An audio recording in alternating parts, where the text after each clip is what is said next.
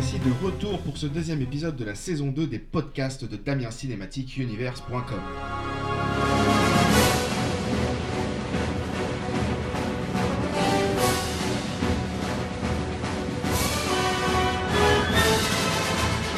En 1989, Tim Burton a réussi à donner vie au cinéma à l'un des plus grands personnages de comics de l'histoire, j'ai nommé Batman. Genèse de la conception du film, casting, costume, décor, anecdotes, vous l'avez compris, on va tout vous raconter dans cette émission. Ta vie ne vaudra plus un paix Je suis déjà mort une fois. C'est une libération. Si on ne prend pas ça comme une thérapie. Jack, écoute. On peut peut-être conclure un accord. Jack. Jack est mort, mon ami. Tu peux m'appeler Joker. La Dream Team est toujours à mes côtés. Nous avons d'abord la plus cinéphile d'entre nous et fan de Danny Elfman, Amandine. Bonjour Amandine. Bonjour à tous. Et l'homme qui m'accompagne depuis le début de cette aventure, the one and only, Monsieur S. Bonjour Monsieur S. Bonjour à tous. Allez, c'est parti, parlons un peu chauve-souris.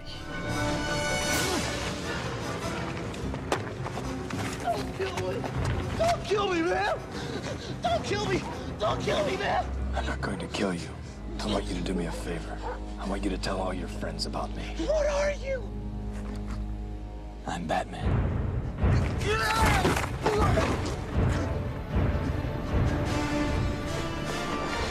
En 1969, Warner Bros. achète DC Comics, mais il va falloir attendre le début des années 80 pour que l'histoire de Batman au cinéma démarre.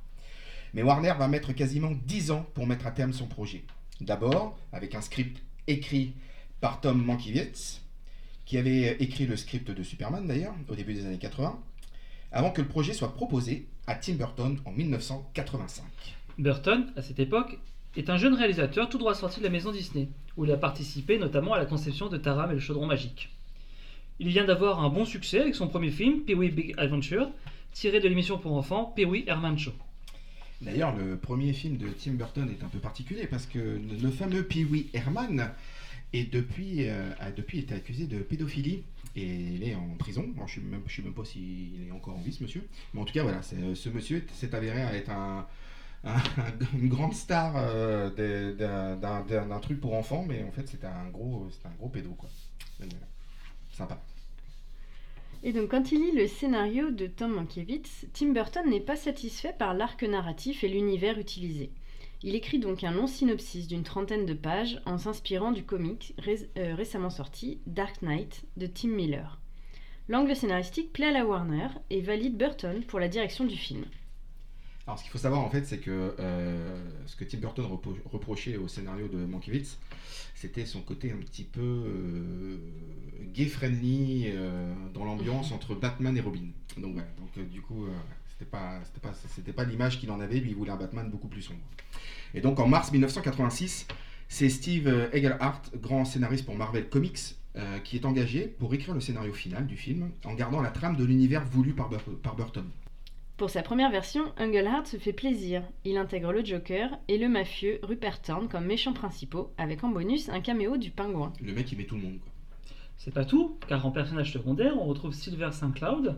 Elle est la petite amie de Bruce Wayne qui découvrira son identité secrète dans les comics. Et bien entendu, le bras droit de Batman et aussi de la partie Dick Grayson, aka Robin. Alors par contre, le problème, c'est que Burton trouve que bah, Englehart, il s'est un petit peu trop emballé sur le, sur scénar. Euh, il trouve qu'il y a trop de personnages dans le script.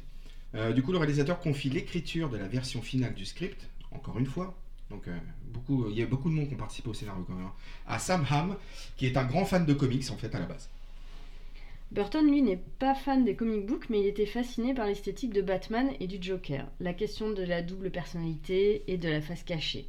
Le scénariste et Burton décident donc de ne garder qu'un seul méchant, et ça sera le Joker. Il remplace donc Rupert Thorne par un personnage secondaire inventé qui sera Carl Grissom. Pareil pour le rôle féminin de Sylvester Cloud. Le personnage est remplacé par le rôle de Vicky Val, beaucoup plus simple à intégrer dans l'histoire. Dans cette version finale, Robin est bien maintenu et le rôle est proposé par Burton et Warner à l'acteur Kiefer Sutherland de 24 heures chrono. Mais l'acteur refuse. Du coup, Burton et Sam Hamm décident de retirer Robin de l'histoire. À force de remaniement et d'une très bonne collaboration entre Burton et Sam Hamm, le scénario final va faire l'unanimité auprès de Warner et surtout auprès de Bob Kane, le créateur de Batman. Alors ça c'est la classe quand même. Mais du coup le film ne va pas se tourner tout de suite, car en fait en parallèle de la pré-production de Batman, Tim Burton démarre le tournage du film Beetlejuice. Et c'est après le succès de son deuxième film que Burton va pouvoir enfin démarrer le fameux tournage de Batman tant attendu. Burton a d'ailleurs eu le feu vert officiel qu'après les résultats euh, satisfaisants euh, du premier week-end de Beetlejuice en salle, Warner était prêt à confier le film que si euh, Beetlejuice cartonnait. Quand le film a été annoncé officiellement, le casting de Batman et du Joker a lui aussi été annoncé. Et on peut dire que tout ne s'est pas super bien passé pour l'acteur qui a été choisi pour jouer l'homme chauve-souris.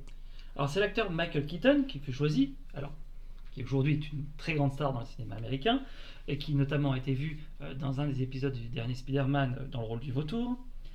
Donc comme Tim Burton tournait avec lui Beetlejuice en parallèle de la préparation de Batman, il a pu faire la rencontre donc de l'acteur et a tout de suite vu Batman en lui. Malgré l'accord, et là ça ne se s'entend pas mais je fais des guillemets, de la Warner, le studio organise un casting parallèle avec des acteurs plus connus à l'époque. Ils ont été chiants là quand même. Alors attention, on retourne à notre petit jeu préféré du. euh, ils ont été cités, mais ils n'ont pas été gardés. Ouais, ça. Donc Mel Gibson, Kevin Costner, Tom Cruise, Patrick Swayze et même Arnold Schwarzenegger. Et tous ceux qui avaient le vent en poupe euh, à ce moment-là. Ouais, c'est ça, Exactement. Bon, Arnold Schwarzenegger, on le retrouvera dans l'univers Batman, mais. Ouais. Ouais. Mais Tim Burton, Bref. je crois que j'ai jeté un froid. le Mais Tim Burton. Mais Tim Burton se montre persuasif et la Warner abdique définitivement, et ce malgré les 50 000 lettres de fans refusant Keaton après l'annonce de ce choix. Par contre, pour le Joker, Burton avait en tête deux acteurs. Ray Liotta, euh, qu'on connaît des affranchis, et Brad Dourif. En fait, il joue et il fait la voix de Chucky. Mais Ray refuse le rôle et Warner refuse Brad Dourif. Ouais.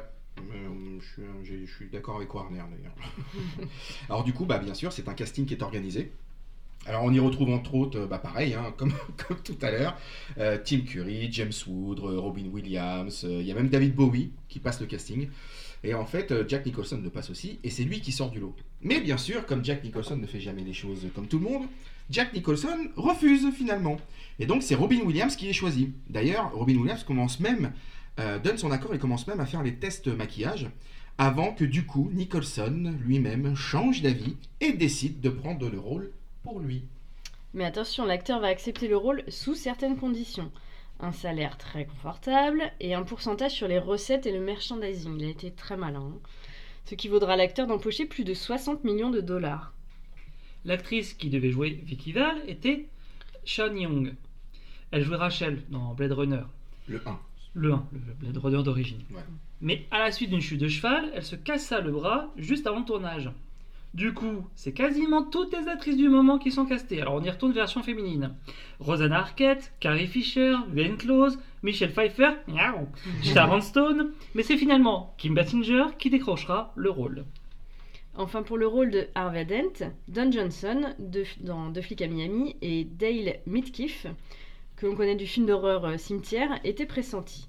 Mais c'est finalement Billy D. Williams, que l'on connaît mieux sous les traits de Lando Calrissian dans Star Wars, qui fut choisi.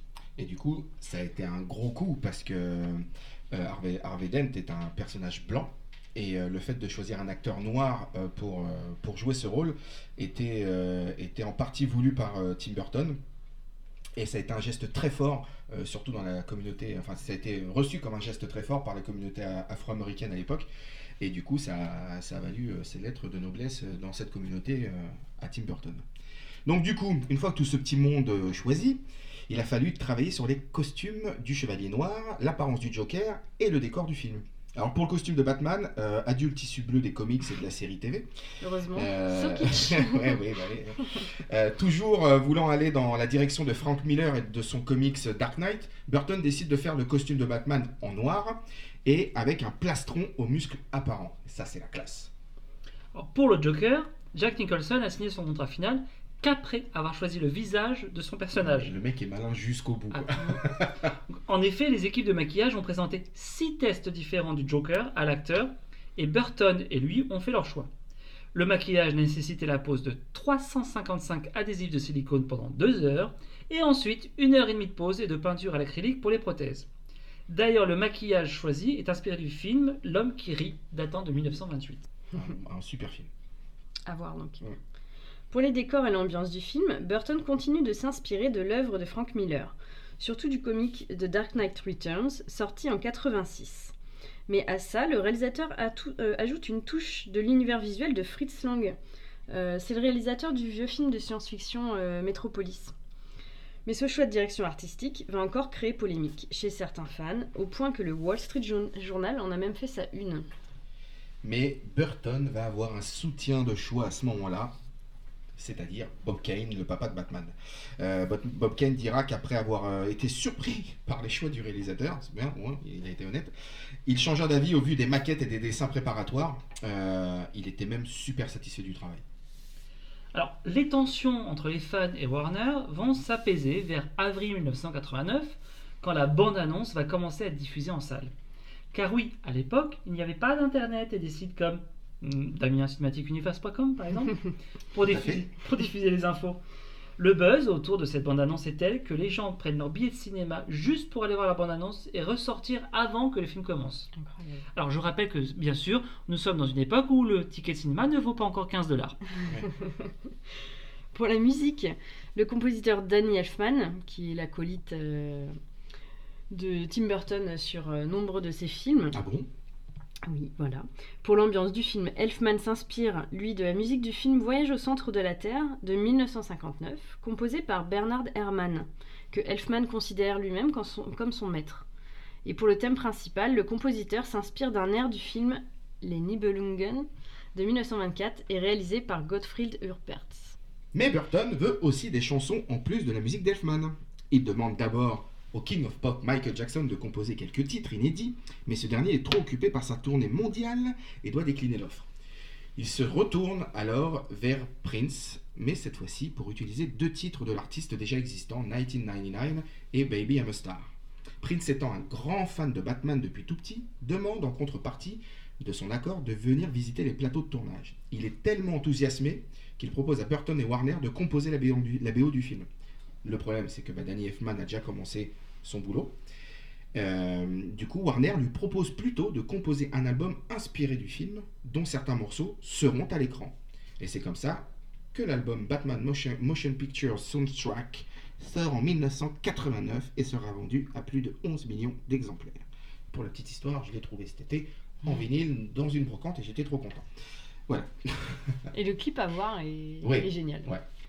Batman sort le 23 juin 1989 et devient le premier film à engranger plus de 100 millions de dollars de recettes sur ses 10 premiers jours d'exploitation. Il faudra attendre le 13 septembre 1989 pour le voir en France. Il fera 2 362 000 entrées chez nous et rapportera 412 millions de dollars dans le monde pour un budget de seulement 48 millions. Ça en fera donc le plus grand succès de l'histoire de la Warner. La performance de Nicholson sera saluée dans le monde entier et par beaucoup de critiques. Au point même que certains diront que sa trop grande présence à l'écran a effacé la performance de Keaton dans le rôle de Batman. C'est pas faux.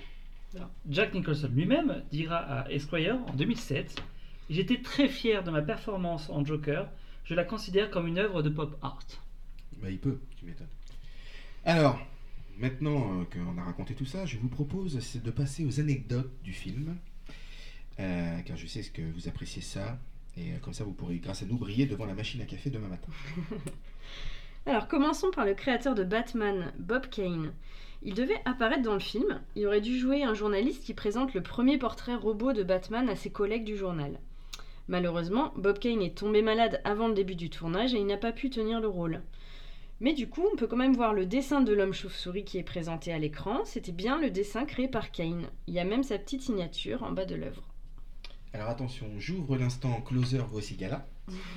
Car pendant sa, visite de, pendant sa visite de tournage, Prince, comme je le disais tout à l'heure, c'est là qu'il a rencontré Kim Basinger. Et qu'est-ce qui s'est passé? Eh ben ils sont tombés amoureux Et ils ont eu une petite idylle de un an. Donc on dit merci qui? Merci Batman et Robin. Alors d'ailleurs, puisqu'on parlait d'elle, Kim Basinger dans le film crie 23 fois. Alors, ça montre à quel point le personnage de Vicky était en danger.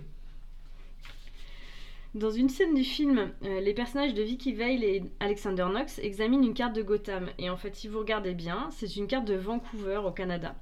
En fait, les mecs se sont pas fait chier, quoi. Ils avaient ça sous la main. voilà, c'est ça. Le producteur du film, alors Michael E. Oslan, est aussi l'homme qui a produit l'intégralité des films Batman jusqu'en 2012 pour The Dark Knight Rises. Mais il a aussi produit la série animée des années 90, excellente, Ouais, qui était très bien. Ouais. ainsi que les deux films d'animation Batman la relève, le retour du Joker, et Batman contre le fantôme masqué, ainsi que le génialissime Batman vs Teenage Mutant Ninja Turtles. Donc, en gros, le mec est pété de thunes maintenant. Et il doit tout à une chauve-souris. Euh, ouais, il doit tout à une chauve-souris, ouais, c'est ça. En 1992, le réalisateur Joel Schumacher a repris le flambeau pour un troisième Batman.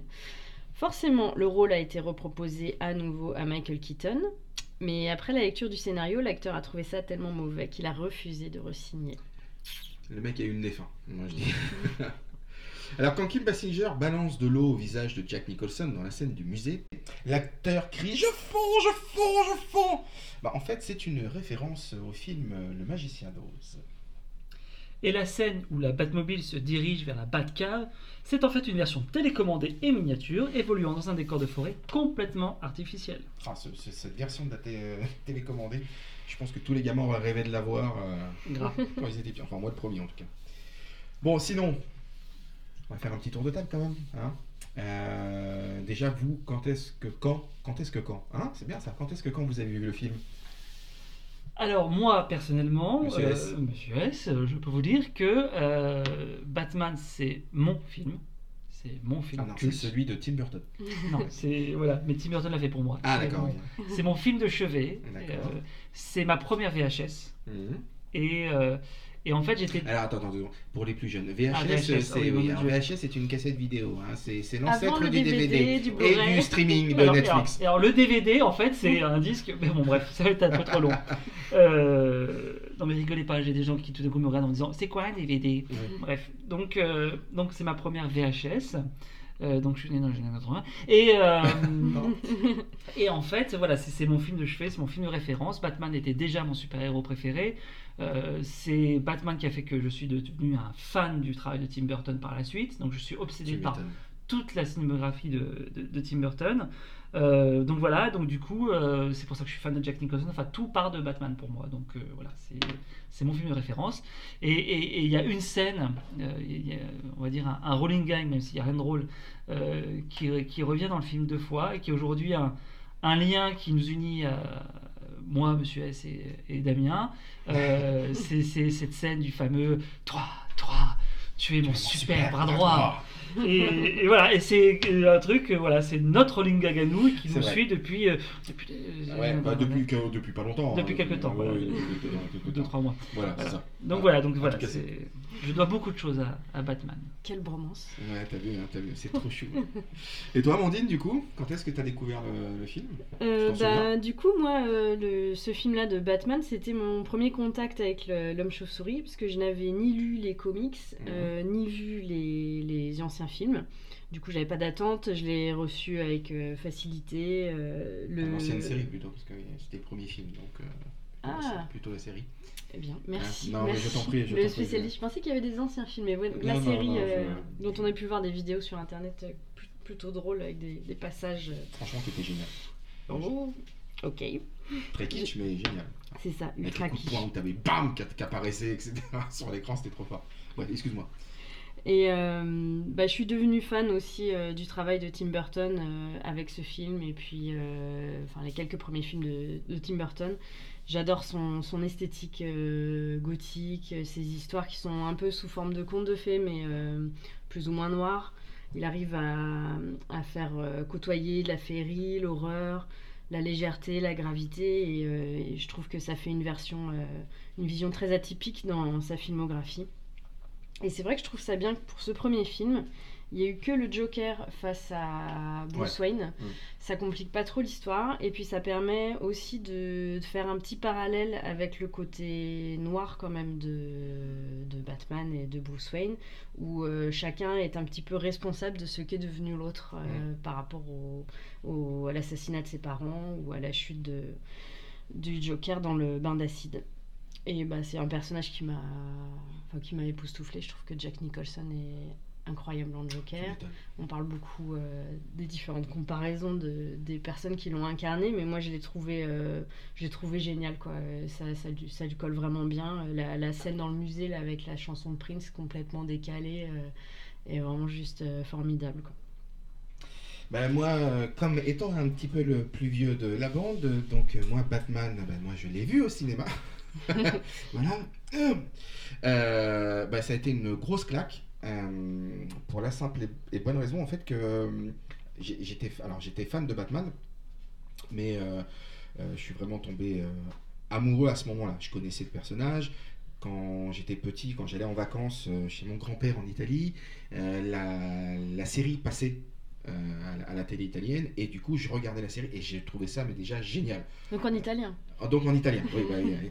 et, euh, Ouais, mais et- bam, ça se dit bam. oui, voilà, mais bam, ça se dit bam. Et voilà, c'était ça, c'était les, les, pendant, pendant les scènes de bagarre, en fait, du coup, à chaque fois qu'ils se tapaient, qu'ils se tapaient sur, euh, sur la gueule, euh, bah voilà, il n'y avait pas de bruit, euh, il y avait juste des, comme dans, comme dans les comics, quoi, des gros bams multicolores de toutes les couleurs qui apparaissaient, des booms, des tunes, des machins. Enfin voilà, il y avait la Batmobile, il y avait Jatou, il y avait le Joker qui était déjà là. D'ailleurs, l'acteur de l'époque euh, était une grande star américaine et il, ne, il avait une moustache, il ne voulait pas, il ne voulait pas se raser la moustache pour le, pour le, maquillage, donc il était maquillé avec sa et envoyait du coup sa moustache à travers le maquillage, euh, ce qui était complètement euh, moche, mais bon, c'est pas. Mais donc voilà, j'avais découvert Batman là-dessus, et euh, du coup, quand je suis allé voir Batman au cinéma, j'avais encore dans l'esprit le Batman de la série. Et là, quand j'ai vu l'univers noir, sombre, le Batman ultra musclé avec son plastron, enfin tout. Je suis, mais je suis, je suis resté bouche bée quoi. C'était, c'était, c'était juste génial. Et puis bah moi aussi, c'est ce qui m'a fait tomber amoureux de Tim Burton. Et après, j'ai revu Beetlejuice après Batman, du coup, parce que bah, quand Beetlejuice est sorti au cinéma, j'étais encore un petit peu trop petit. Et je suis tombé fan de Beetlejuice aussi. Je, je crois que j'ai, usé la, la VHS. Un truc de fou. Et après, bah, j'ai eu la chance aussi de voir euh, Batman euh, Le Défi, la suite, aussi au cinéma, qui était, qui était aussi une, une grande, une grande réussite. Vous avez autre chose à dire sur le film ou- Ouais, disons que Batman, c'est un film avec lequel on a grandi, là, Mhm. tous les trois. Mais euh, je pense que quelqu'un qui le découvrirait euh, aujourd'hui euh, lui trouverait, je pense, quand même un petit coup de vieux. Si on. Imaginons quelqu'un qui a vu d'abord les Batman de Nolan et qui regarde ensuite par curiosité les Batman de Tim Burton, il trouverait ça peut-être euh, que ça manque de spectaculaire dans les combats. On sent que son. Il manque un petit peu de mobilité dans son costume, euh, le pauvre. Ah, c'est- Batman balai dans le cul quand même. hein, Mais je pense que c'est à voir pour la, enfin pour, euh, pour la curiosité et puis parce que ça, c'est important, je trouve, dans tout ce qui est euh, l'historique de Batman euh, au cinéma. Euh, pour moi, enfin, j'ai adoré euh, les films de Tim Burton sur Batman. J'ai adoré aussi autant ceux de Nolan, mais pour moi, ils sont incomparables. Euh, c'est deux visions qui ont leur esthétique et leur Mm. dynamique euh, propre et deux vraies identités différentes, mais qui subliment et qui respectent aussi l'univers. euh, l'univers de Batman. Bah, le truc, c'est que, honnêtement, euh, bah, comment Nolan s'inspire à 100% des- du travail de, de Miller sur Dark Knight, Dark Knight, oh, Dark Knight Rises, etc. Mais euh, je trouve que sur le côté sombre, euh, Burton était beaucoup plus proche de la vision de, de Miller que, que Nolan. Donc, en fait, un mix des deux, ça aurait juste été euh, juste sublime. Quoi. Parce que bon, c'est vrai que Batman, dans le, dans le premier surtout, T'avais l'impression que Batman avait une minerve, hein, parce qu'il avait un, enfin, le, le casque, c'était un moule complet. Donc euh, quand il tournait, d'ailleurs, si vous regardez le film, regardez bien Bu- Burton quand il se déplace, euh, on a l'impression d'avoir quelqu'un qui a une minerve avec un gros torticolis. mais euh, mais c'est vrai que l'esthétique, en tout cas euh, du, du film, pour moi, c'est euh, de tous les Batman qui ont été faits, même ceux de Nolan, c'est pour moi le, le plus beau et le, le, truc, bah, comment dirais-je, qui me, fait, penser le plus à Batman. Alors en plus, la série derrière, de 19 la série animée des années 90, c'est basé directement sur le travail de Burton. D'ailleurs, la musique de Elfman est aussi la musique du générique du, euh, du dessin animé. Donc euh, voilà, c'est un, une continuité directe, euh, di- directe du, des- du film de, de- de Burton. Et d'ailleurs, pour la petite histoire, le Joker dans, le, dans les dessins animés de Batman est doublé par Mark Hamill. Mark Hamill, en fait, est la voix Mm. officielle du Joker dans les dessins animés depuis, euh, bah, depuis ces, ces années-là. Alors, moi, si je peux rajouter une chose, c'est que donc on parle beaucoup du travail de Frank Miller euh, sur la BD, sur le comics. Et euh, si on peut voir un, trait de comparaison, c'est de voir le film Sin City, Mm. qui est aussi adapté de, de Frank Ouais. Miller, Et, réal- et co-réalisé par Miller. Ouais. donc, euh, co-réalisé par Miller. Mais c'est là aussi qu'on se rend compte que l'esthétisme du premier Batman de Tim Burton est proche Complètement. de l'univers de, de Miller grâce à ça, euh, notamment au, au contraste de, des, des personnages très vifs, comme par exemple celui du Joker, par rapport au décor, par rapport au reste des personnages. Euh, quand, on n'est pas dans le noir et blanc comme dans Sin City, mais on y est presque. Ouais, c'est clair. En fait, on est que sur des, des tonalités de gris, et là où tout d'un coup Joker, euh, une espèce de, de- de- d'éclat de couleur à travers tout ça, euh, quand, quand Michael Keaton Bruce Wayne dépose une rose pour ses parents, il y, a- il y a un esthétisme des couleurs qu'on retrouve, Ouais. À- qui est à l'origine du travail euh, de, Miller, ouais. qui est très graphique, et le, et le point de comparaison, c'est Sin City. Donc amusez-vous un jour à, à le faire, visionnez Sin City, Batman euh, de Tim Burton, et je pense que vous verrez des... ça s'entrechoque, les univers. Ouais, c'est clair, complètement. Alors, ce qui est bizarre, c'est que quand vous me parlez de Batman euh, comme ça, vous ne me parlez pas des Batman qui sont arrivés après euh, Tim Burton. Vous savez, celui où il y a les Quel tétons Batman Quel Batman Ah, euh, avant celui des tétons, parce que c'est là où on commence vraiment la, la catastrophe cinématographique, on peut quand même euh, dire que Batman le défi, donc le, le second, le second réalisé par Tim Burton, relève un petit peu quand même le niveau des suivants, euh, n'est pas à la même euh, hauteur de- que le premier, Mhm. mais reste, on va dire, honorable. Euh, on a un Danny DeVito dans le rôle du pingouin qui est juste euh, incroyable. Euh, je, je suis désolé, mais si on a comme base le reste de sa vie comme comparaison du Joker Jack Nicholson, on a comme base de comparaison toute sa vie de Catwoman Mitchell Pfeiffer. Ah bah, complètement. Donc voilà, et, et même pour Danny DeVito d'ailleurs, ça, ça reste, Ah ouais. c'est des, acteurs qui ont ancré leur image dans le personnage, euh, dans le personnage des méchants de Batman, peut-être même presque plus que Michael Keaton dans le personnage de, de Batman, Mhm. euh, où euh, on peut saluer le- Christian Bell. euh, et c'est tout. Et, euh, et- mais, ou- mais bon, voilà. Mais du coup, voilà. Le Batman le défi reste quand même un, un film honorable et une histoire bien construite qui était dans la continuité du premier.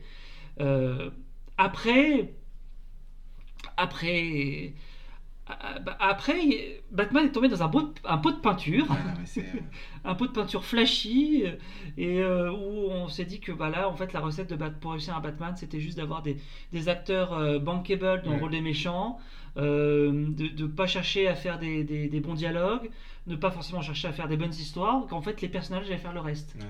Et voilà, c'est moi.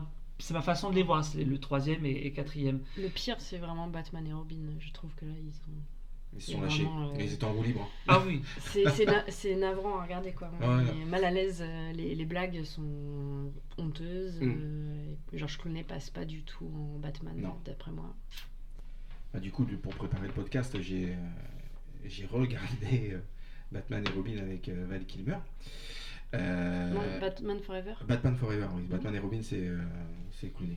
Euh, et en fait, je me souvenais plus. Je pensais que seul Clooney avait les tétons, mais non, non. euh, déjà, Val Kilmer les avait aussi. Et euh, j'ai été surpris. J'étais persuadé que les tétons étaient apparus pour pour euh, pour Clooney, mais et du coup, j'ai revu le film. Et ben pour moi, je suis désolé, mais c'est autant une catastrophe que celui de Clooney. Alors, je l'ai commencé à le regarder en VF parce que je faisais à moitié autre chose en même temps. Et puis euh, le, le doublage de Jim Carrey était tellement euh, horrible que j'ai tout arrêté. Je suis repassé en VO, ce que j'aurais dû faire dès le début d'ailleurs, chez moi. Euh, et- mais malgré ça, enfin c'est lourd quoi. hein. C'est- dur à regarder. Hein. Faut se forcer quoi. en, en fait, on pourrait dire qu'on est dans le crescendo du pire. Ouais. C'est-à-dire que le deuxième, on se dit, bon, pourquoi pas. Le troisième, on se dit, vous êtes sûrs les gars Et le quatrième, on se dit, non, mais non, arrêtez quoi. Après, il faut quand même rappeler le contexte aussi du troisième. C'est que, euh, juste pour la petite anecdote, c'est un tournage euh, cauchemardesque pour les acteurs. C'est-à-dire que, euh, comment, euh, entre les acteurs qui ne s'entendent pas. Donc, par exemple, quelques années plus tard, euh, euh, celui qui donne ses traits à double face, Mhm. Tommy Lee Jones. Tommy Lee Tommy Lee Jones, reconnaîtra détester Jim Carrey. Donc quand c'est les deux méchants qui ont Mm. Pratiquement toute leur scène, ça devient compliqué. Euh, les costumes, euh, les acteurs n'étaient pas d'accord, il y a eu plein de retours en arrière. Euh, Jim Carrey, en fait, on le prend pour faire du Jim Carrey, mais finalement sur le tournage, on se rend compte qu'il fait trop de Jim Carrey, Ouais. et du coup on lui demande d'en faire moins, donc il se sent frustré dans son personnage. Val Kilmer, en fait, donc pour la petite histoire aussi, si Michael Keaton a refusé dès la lecture du scénario, Val Kilmer, lui, c'est pratiquement pendant le tournage qu'il s'est rendu compte qu'il était en train de faire un film de merde. Euh, donc d'ailleurs, c'est pour ça qu'il n'a pas re-signé pour un suivant. Euh, donc voilà, il y, a- il y a plein de choses qui font que le troisième est terrible. Et le quatrième, je pense qu'ils ont été tous victimes de la même drogue. Ouais, non, mais, non, mais- et puis le pire, c'est que le quatrième est aussi euh, réalisé par Joel Schumacher. Donc, euh, c'est Persistessine. un- Ouais, c'est persistessine, quoi. Mais, euh, enfin, moi, je, alors, même si j'adore euh, Jack Nicholson euh, dans le rôle euh, du Joker dans le premier, mais bizarrement, moi, je préfère Batman Returns, enfin, euh, Batman le défi, pardon, en France, euh, au premier. Euh, parce que, moi, Danny DeVito en pingouin, il m'a juste. euh, alors, après, je l'ai vu au cinéma aussi, celui-ci. Alors, peut-être que c'est mes yeux d'enfant qui m'ont fait que. Mais j'ai été beaucoup plus marqué par euh, la performance de DeVito et le personnage du pingouin que le personnage du Joker. Même si, voilà, Nicholson est extraordinaire dedans. Mais je trouvais que Danny DeVito. Et, ce que j'avais bien aimé, c'est que Warner avait laissé, comme du coup bah, le premier Batman avait cartonné, euh, Tim Burton ne re-signer à une seule condition, c'est qu'il ait carte blanche. Et c'est ce qui s'est passé. Et c'est pour ça que le deuxième est beaucoup plus sombre que le premier d'ailleurs. Et euh, il y a même une scène euh, que Warner ne voulait pas laisser et que Tim Burton euh, jusqu'au bout, c'est la scène en fait où euh, Danny DeVito, euh, enfin le pingouin, meurt, euh, meurt, mort, pas meurt, mort le nez euh, d'un d'un de ses conseillers en communication quand il veut devenir, quand il se présente à la mairie, etc. Bon bah cette scène-là, c'est vrai que pour l'époque, elle était, elle était chaude quand même et Warner ne la voulait pas et c'est Tim Burton qui a exigé parce que pour lui, ça, ça enlevait, euh, ça enlevait dans le, un- le trait de, du caractère du, du, du pingouin. quoi. Il faut qu'il fasse froid dans le dos. Ouais, mais voilà, c'est vraiment réussi, il est, il est écœurant. euh. Et, et puis il faut pas oublier que le Batman de défi offrait euh, le pro- un des premiers personnages badass féminins Oui. euh, à une actrice. Mm. C'est aussi pour ça que la performance de Michelle Pfeiffer reste dans les, dans les annales. C'est que, bah, euh, bah, faut dire que Kim Basinger elle a fait son rôle de, de faire valoir du super-héros Oui. Premier. La fille en détresse. La fille en détresse, c'était le, c'était le contrat, elle l'a respecté, elle l'a très bien fait, je, on lui retire pas ça. Mais quand on regarde la performance de Michelle Pfeiffer, qu'après on voit les autres, justement Batman, ou pareil, les autres, tout Les autres coup, Catwoman. bah, on, on on- n'en parlons pas des autres Catwoman. God bless Alberi. Euh, c'est que en fait, juste derrière, on continue, on reprend des personnages féminins, on n'en fait rien que d'autre que, excusez-moi, mais des potiches. Euh, même la pauvre Alicia Silverstone, euh, quand elle. euh, euh, Bad Girl. Bad Ouais. euh, voilà, c'est juste pour mettre une fille dans le costume de Batman, donc c'est plus joli les fesses, quoi. Mmh. Mais c'est ça, enfin, il n'y a pas de consistance au personnage, donc euh, Poison Ivy, euh, Poison Ivy, euh, euh, Ouais. Thurman, la pauvre, mais euh, c'est c'est pareil. euh, Après, bon, c'est aussi la tristesse des, des- des- des dialogues qui, qui sont pour beaucoup C'est aussi. ça.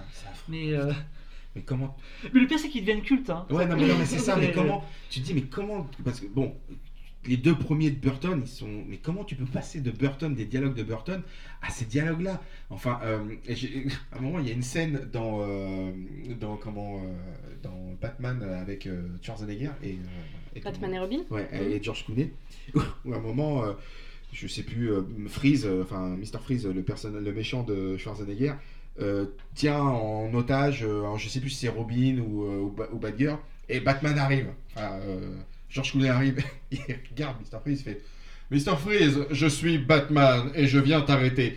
Ouais, je- c'est non mais t'as l'impression d'être dans un sketch du Saturday Night Live ou euh, enfin tu vois, c'est- Ouais. c'est et, et putain mais c'est enfin c'était ça quoi c'était pas un sketch non non c'était c'était bien le film donc franchement enfin c'était une catastrophe et ce qui m'épate moi c'est que Warner il laissé passer tout ça parce qu'après le premier ils ont gardé le réalisateur ils ont gardé l'esthétisme en plus c'est vrai les deux de Joel Schumacher sont très colorés c'est enfin le carnaval quoi euh, et quand tu passes de, des deux de Tim Burton aux deux de Joel Schumacher, tu te dis, euh, Schumacher, enfin je sais pas comment chacun dit comme il veut, euh, ça, pique quoi. Tu te dis, putain merde, enfin, en a fait deux.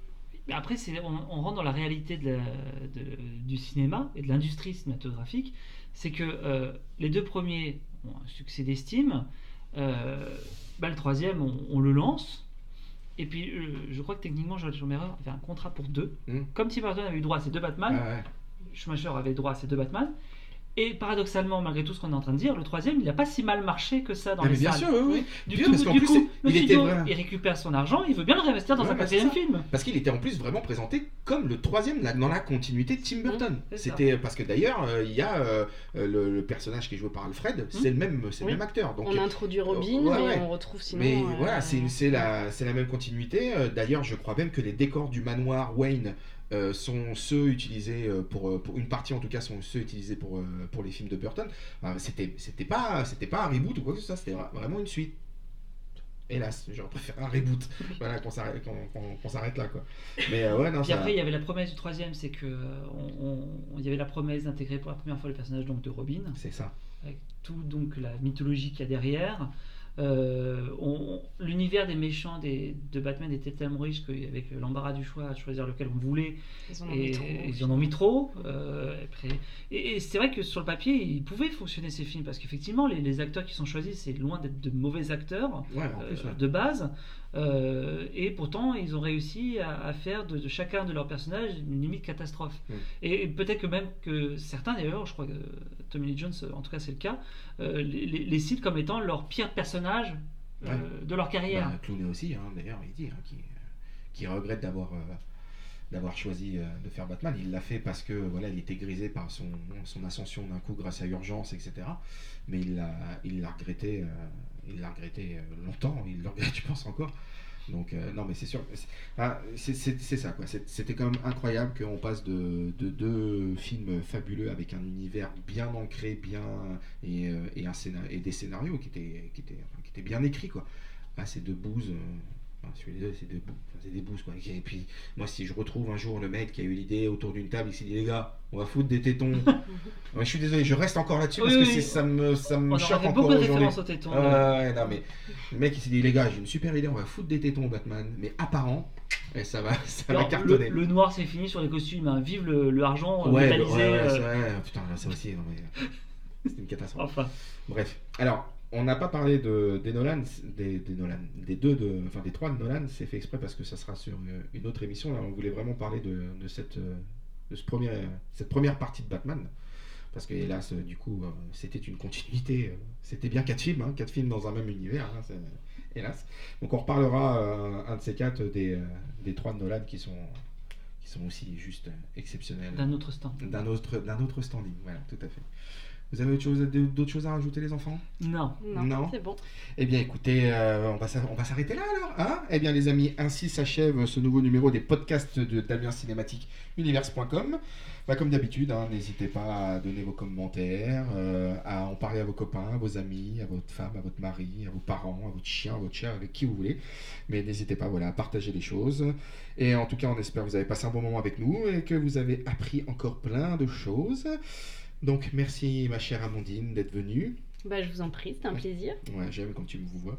Monsieur S, big up, à la prochaine. Représente, t'as vu Toi, toi, tu es Tu mon es super, super bras bras droit. Et les amis, on revient très vite pour un nouvel épisode. Mais d'ici là, on vous embrasse. Et n'oubliez pas, I'm Batman. Salut Salut